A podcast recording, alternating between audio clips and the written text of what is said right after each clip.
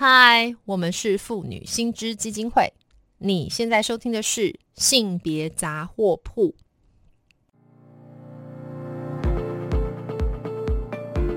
从新闻看性别，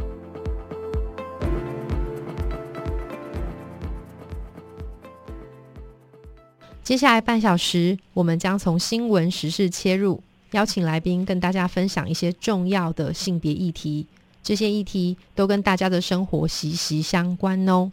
那么，其实今天呢，我们非常荣幸呢，要邀请到的是我们妇女新知的一个非常重要的前辈。那他当然也是我们台湾共同的一位前辈哦，来跟我们谈一谈他过去在这个共同推动这个妇女性别的一些相关政策改革的。那个倡议，那之所以我们今天会做这个安排，其实也是要跟我们的听众朋友分享，是呃，我们妇女新知基金会其实刚刚才度过这个欢庆四十周年的感恩茶会。那妇女新知其实从一九八二年成立到现在已经四十年了，那这个在我们妇运圈算是一个很大的事情。所以今天呢，我们就想要借由这个机会，很荣幸邀请到，我想大家都很熟悉的尤美女尤律师来跟呃听众分享一下她过去。在推动这个从呃妇女新知一九八二年成立杂志社就开始的一连串的这个妇权的运动的种种轨迹。Hello，尤律师您好。喂，主持人吴威好，还有各位听众大家好。尤律师很荣幸哦，今天又再邀请您来。那因为您也非常知道，就是我们才刚刚欢庆这个四十周年的感恩茶会哈。那其实，在感恩茶会上，我也跟听众朋友分享，尤律师算是非常的共襄盛举，也来跟我们分享了他在过去从一路这样子从杂志社时代就一起来推动这个性别平权的这个轨迹。那呃，我也要先跟听众朋友来。来说一下哦，这这次其实想要请尤律师分享的是妇女心智基金会啊，在一九九零年代就跟一群离婚妇女。共同来推动这个民法亲属编修法的运动。那当时尤律师，您就我的了解，好像就是这个修法小组的召集人吼。那所以就是我也想问一下，尤尤律师，当初一开始这是怎么样发起的？然后当时到底是要争取什么呢？那我们想要改革是什么？有没有一些您亲身或是您在这个过程可以跟我们听众朋友分享的一些小故事呢？好的。啊，在一九九零年代呢，会去推动民法亲属篇的修正。最主要呢，是在我们在这个之前，其实妇女薪资基金会呢，推动了一个啊男女工作平等法的一个啊立法的这样的一个运动。那我们好不容易把一个法呢从零到有生出来，而且把它送进立法院。所以送进立法院呢，当时的那个离婚教母呢，施继清，他已经过世了。嗯，那他就说：“哎，尤美女。”你这个民法，这个男女工作平等法通过了，现在一群呢离婚的妇女朋友在水深火热里面，你来修改民法亲属篇吧。那那时候我就想说，哎，男女工作平等法我从零到有都把它生出来了，是那要去修改民法亲属篇啊，这算什么呢？所以就一口答应了。结果答应后，我才发现说我真的踢到铁板。为什么踢到铁板呢？因为呢，民法亲属篇它所关心的就是我们的婚姻家庭制度。是这个婚姻家庭制度，就是我们五千年文化中华文化里面所根基的。所以呢，这里面你会看到，在这个传统的文化里面的男尊女卑。嗯。那在这样的情况之下呢，你要去撼动这样的一个文化，真的谈何容易？所以那时候呢，我们在修改民法亲属篇的时候，刚开始想说，就是从法律的角度，从男女平等的角度去切入。嗯。可是后来发现说，这样的切入的结果，因为原来的民法亲属篇是以我们传统的婚姻家庭，就是女生要嫁到夫家去，去为夫家传宗接代。然后呢，所以呢，既要从夫居，要冠夫姓，子女要从父姓，所有的财产归夫所有。那离婚的话，孩子留下来，财产留下来，是这样的一个以家父为主的这样的一个婚姻的制度。那今天你要把它变成是一个男女平等。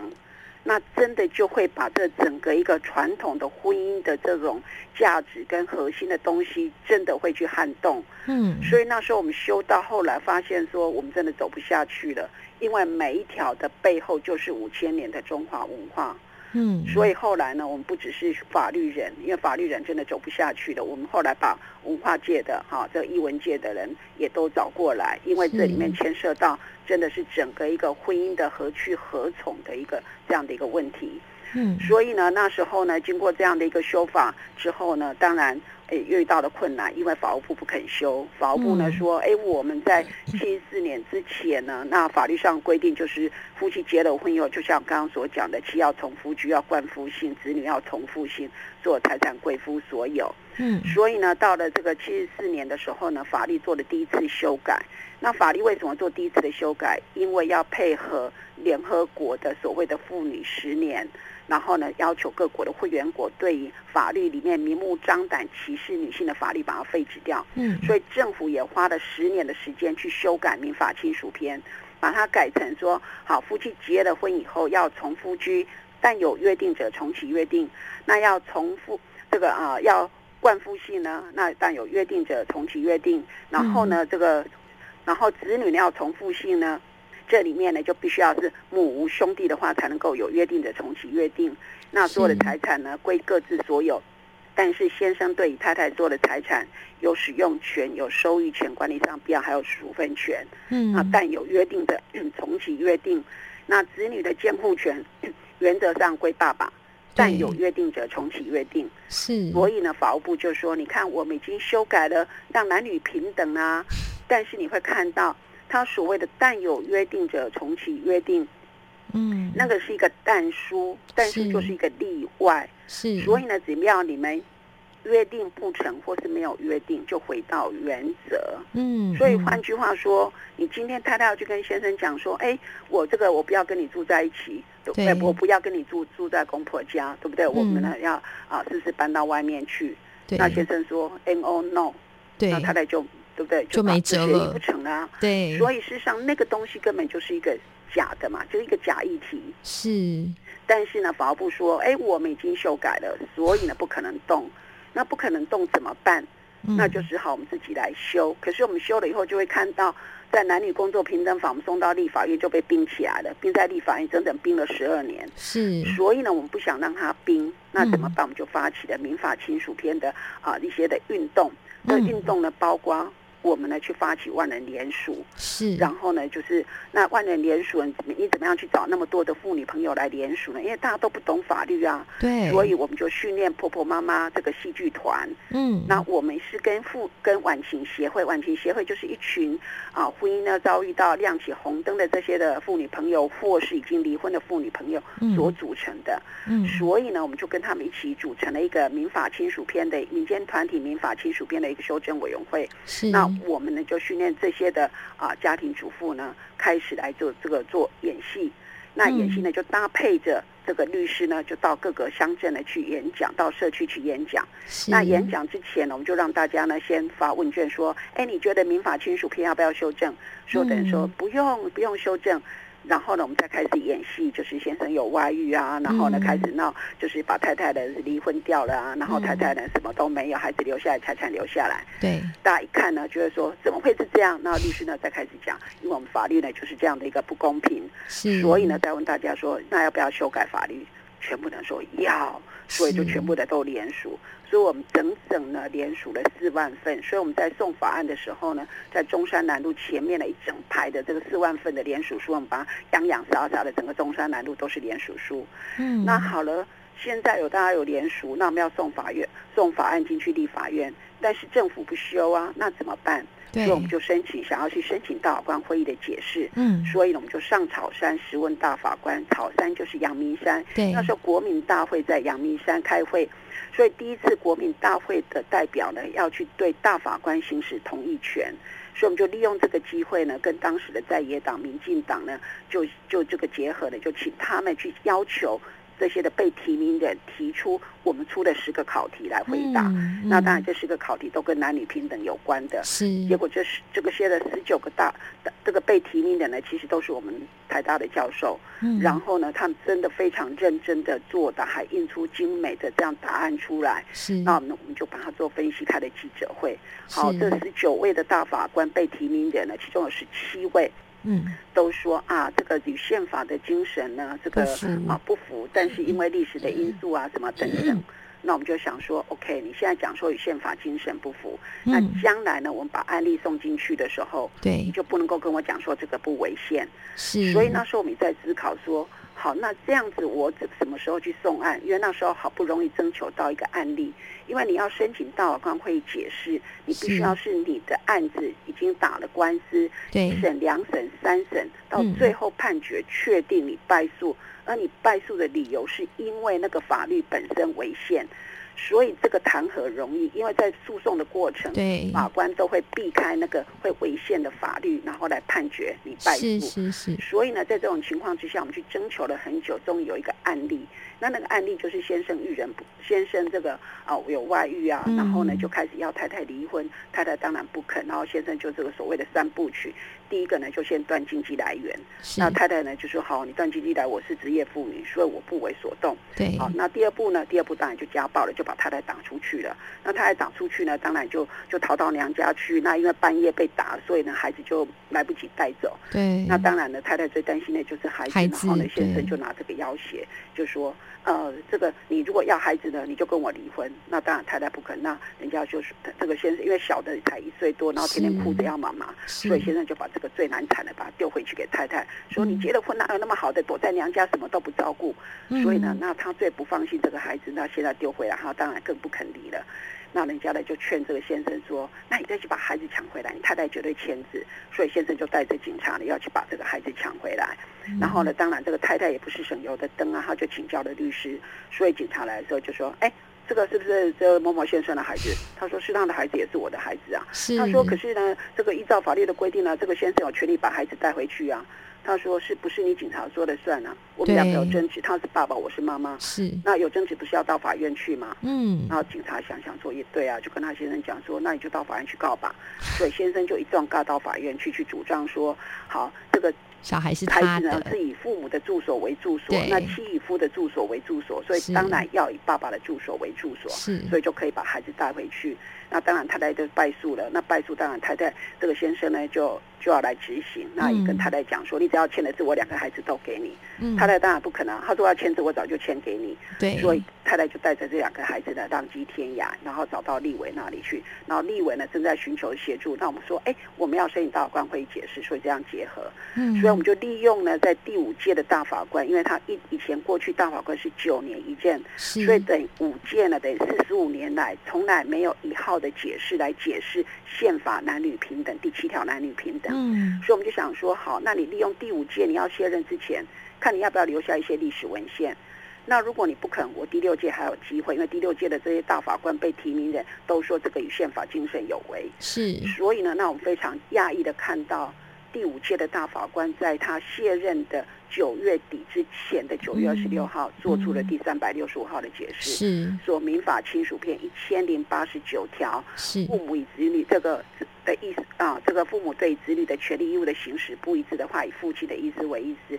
这样的本身是父权，父是父亲的父，是嗯。父权独大条款，这个与，宪法精神有违，必须要在两年内修法。是。也，就因为大法官这个解释呢，让我们开始启动了这整个一个民法技术，因为政府也必须提出相对法案，对，所以后来我们就就把子女监护权的部分修了，然后呢，第二个阶段呢，我们去申请大法官会议解释，就是关于夫妻财产的。对，所以大法官做出四百一十号的解释出来，说我们的夫妻财产制也修了，嗯。然后在第三阶段呢，就是关于子女的姓氏呢也修了，所以就经过这样的一个，那到现在为止呢，其实民法亲属编还没有修完，关于这个嗯离婚的破绽主义的这个部分，还有赡养费的这个部分呢，也还有待呢再继续的努力。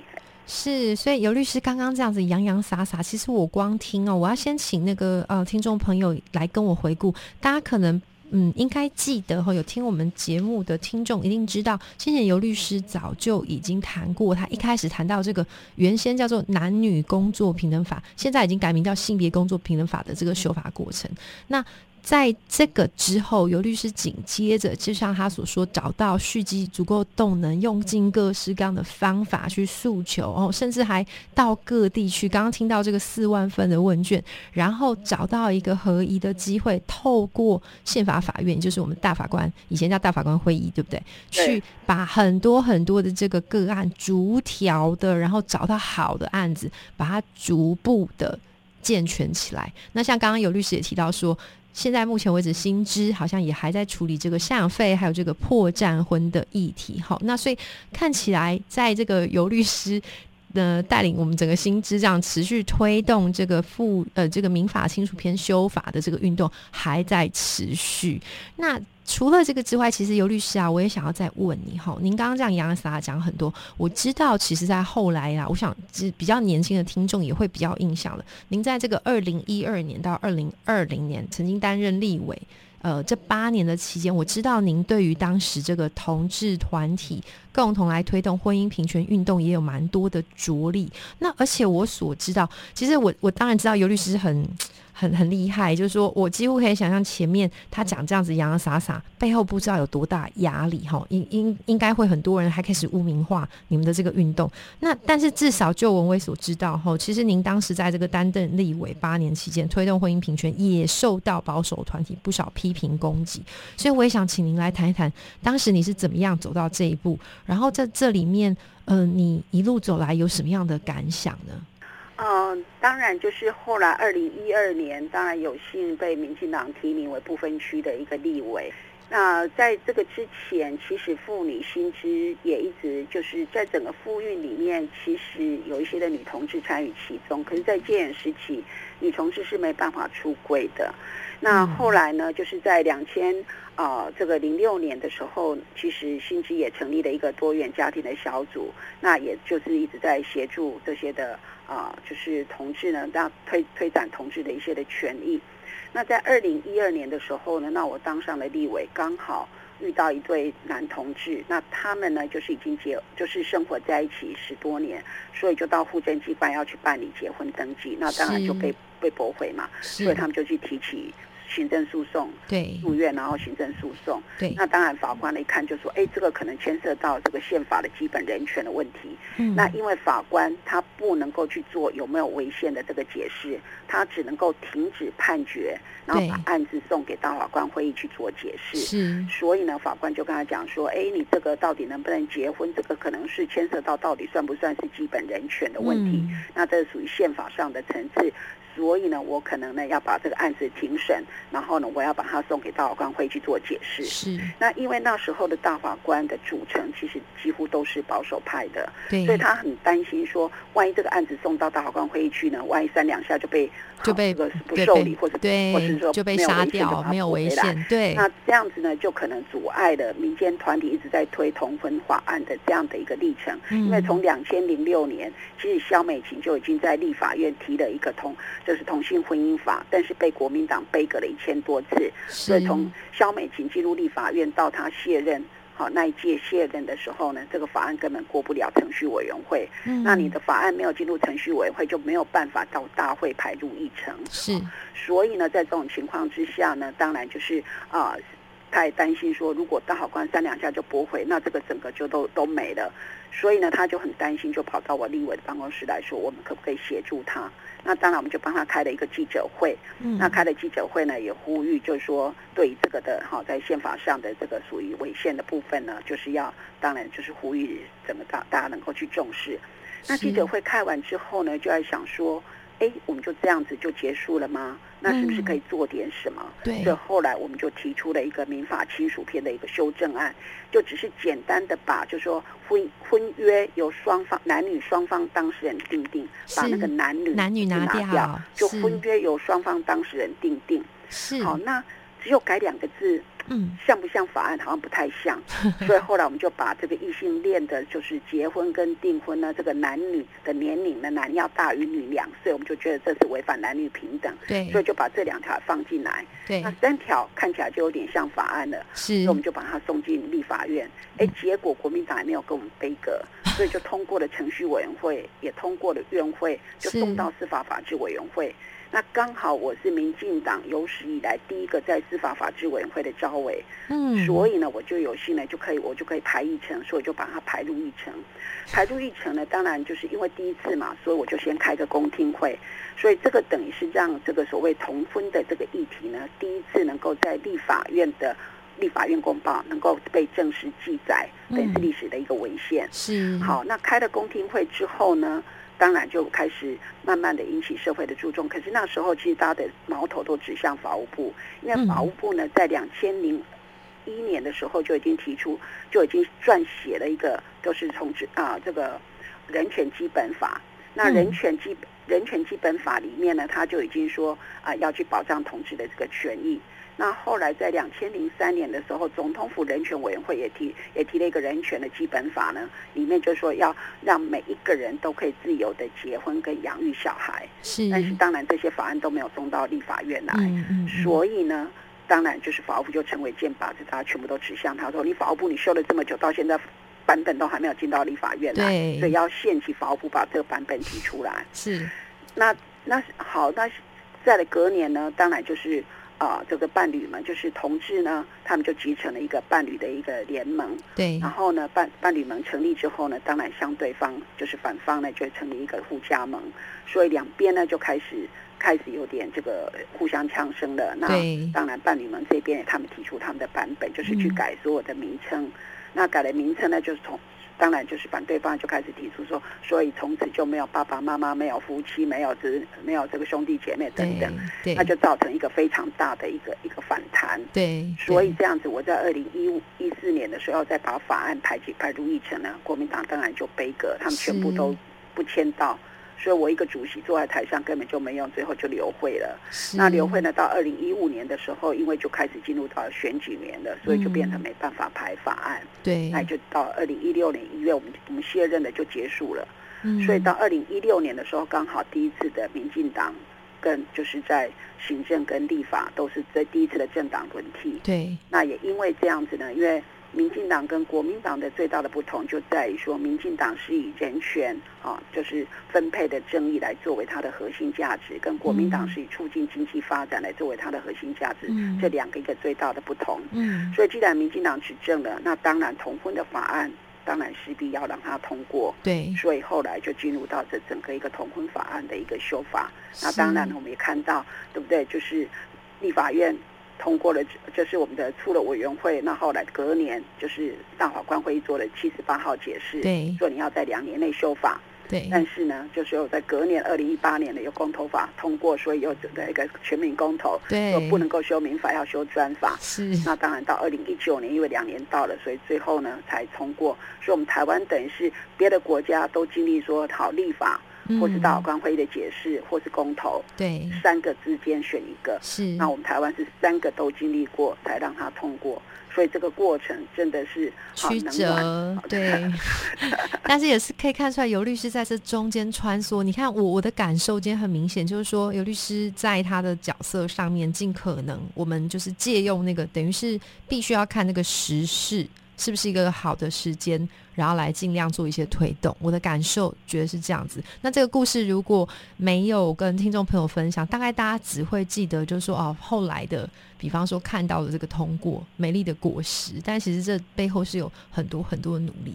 那尤律师啊，最后时间的关系，最后一点点时间，我想要请教您，因为呃，您一路走来哈，从离婚妇女争取权益，然后女性能够一个工作权，还有修这个民法，然后再去帮这个同志家庭争取权益哈。那其实很多人在外观上会觉得说，这两群人其实是有不同需求的。那您怎么去？看，就是说，哎，传这个这个，我们可不可以说这是一个传统婚家体制下，大家都共同受到一些受害呢？就说，那您对这件事情未来有什么样的展望？呃，不管是就是同志的婚姻，或是异性恋的婚姻，的确从过去的在异性恋的婚姻其实是男女不平等。嗯然后女性呢，在这个婚姻的体系里面，为了要传宗接代，所以女性是遭受到非常非常多的一个不合理跟不公平。是所以呢，我们去修改民法亲属篇，把这整个一个婚姻的制度让它变得公平。所以我们现在是可以，就是说夫妻结了婚以后，那住所是双方自己去约定。是然后呢，你们的这个子女呢，就是你也不一定要关妻惯性，那你夫妻夫可以惯妻性，妻也可以惯夫性，那也都可以就是自己去拿掉。嗯，那另外呢，就是啊、这个住所就双方自己去约定嘛。对然后子女呢姓氏也都子女自己可以，就是说啊、由父母去决定。那如果约定不成的话，由户政机关抽签。那甚至到成年的时候，子女可以自己去选择，说我要姓爸爸的姓或姓妈妈的姓。那夫妻的财产呢，就是各自归各自所有。结婚以后的所有财产归各自所有。嗯那在离婚或死亡的时候，那就是大家一个人就是把所有的债务啊，或不可不是两个人这个共同努力的一个成果呢，那这个部分呢就是排除掉，那其他的就是一个人一半。那离婚的子女呢，原则上也是就是以子女的最佳利益为依归。是所以用这样的一个方式呢，让婚姻呢是一个处于在一个比较平等的，它能够保护子女的利益，也能够呢兼顾男女的平等。嗯，然后的，同时也能够兼顾到善意第三人的这个交交易的一个安全，对啊，这样的一个路上去走。是那同志婚姻呢？因为我们事实上就说这也就是一个人权的问题嘛。对因为你异性恋的，不管你是什么样的身份，你是什么样的地位，你是即使你是啊、就是身身障，或是即使你是一个啊、外籍等等，不管你是什么样的身份，你都可以去结婚。嗯，可是为什么同志不能够结婚？是我想大法官会议也解解释的很清楚，他就是说，好，今天呢要不要结婚，那是每一个人的一个自由，而且它牵涉到一个人的人格的发展。那今天呢，就是在一个异性，就是在一个法律的一个制度之下，今天你想要跟谁，你要跟同性的结婚，跟异性的结婚，这是性倾向的不同。嗯，那这两个不同的性倾向，如果在同一个法律的规范之下，譬如说你不能够说我要多婚，对不对？我要多配偶，或是说我要这个呃很小就是同同年就结婚啊，结婚年龄的性质，还有呢，你不可以说我要跟我的近亲结婚，那近亲结婚的限制，还有多婚这个你多配偶的这个限制，那结婚以后你要夫妇同居的义务，好、要夫妇抚养的义务等等，这些都同样的规定，那就怎么有可能去破坏所谓的婚姻伦理价值？是啊，所以大法官其实讲得很清楚的，就是说，不管你是异性恋或者同性恋，只要他作为一个人，他就有权利去选择他要不要结婚。那你不能够用法律去说啊，因为他不会生小孩。事实上，同志也不是不能够生小孩。嗯，好，那其实我们看到异性恋，即使他没有小孩，我们也没有去规定说你没有孩子，你的婚姻就当然无效，或是当然可以离婚。嗯所以表示说，传宗接代固然是婚姻一个很重要的一个因素，但是它不是必要条件。是所以，既然你在异性恋都不是必要条件了，你为什么对同性恋的你要把它变成是一个必要条件？说，所以你不能够结婚，这说不过去嘛。是，所以呢，在这种情况之下呢，我们其实大法官在七十八号解释已经很清楚，所以它牵涉到一个人的一个人权的问题，所以其实是没有多大的区别的。是。好，那当然非常遗憾，因为可能宗教的因素，因为其他的一些的因素呢，一些的误解，所以造成了现在同志婚姻其实他们能够合法的结婚，可是他们没有办法去就是共同收养子女，也没有办法啊去人工生殖。是好，那这些还有就是跨国的婚姻也没有办法结婚，嗯那这些都还有待继续的努力。那事实上，整个人权的一个发展，其实就是逐步的一直在发展。对，所以我们会看到，从最早的其实是指白人的男人的人权嘛，到后来才是黑人的人权被看到，然后再来才是女人的人权被看到，然后再来才看到这些身心啊这个儿童的人权哈，原住民的人权，然后身心障碍的人权，那一步一步的走来。嗯那今天同志的人权被看到了，那我们现在看到跨性别的或者更弱势的这些人权，就慢慢的被看到。嗯那其实不管是什么样的身份、什么样的呃种族、什么样的一个啊、就是身份地位，其实只要他作为一个人，他都应该享有作为一个人的应该有的人格尊严的一个尊重跟享有的一个自由。是，所以我们就把这个时间停留在刚刚尤律师所提到很重要人权跟人格尊严哈，这样子的保护它是逐步并进。那未来当然我们也希望就是妇女新知还有尤律师，我们大家共同一起来继续推动像这样子跟性别平权相关的一些运动哦。今天真的非常谢谢尤律师来跟我们分享这么丰富的故事，希望下次还有机会可以再邀请您来，谢谢。谢谢。谢谢，拜拜。如果听众朋友对于今天谈到的性别议题有兴趣的话可以到妇女心知基金会的脸书粉专案站追踪或是发了我们的 ig 网站我们更欢迎小额捐款支持我们继续争取性别权益哦。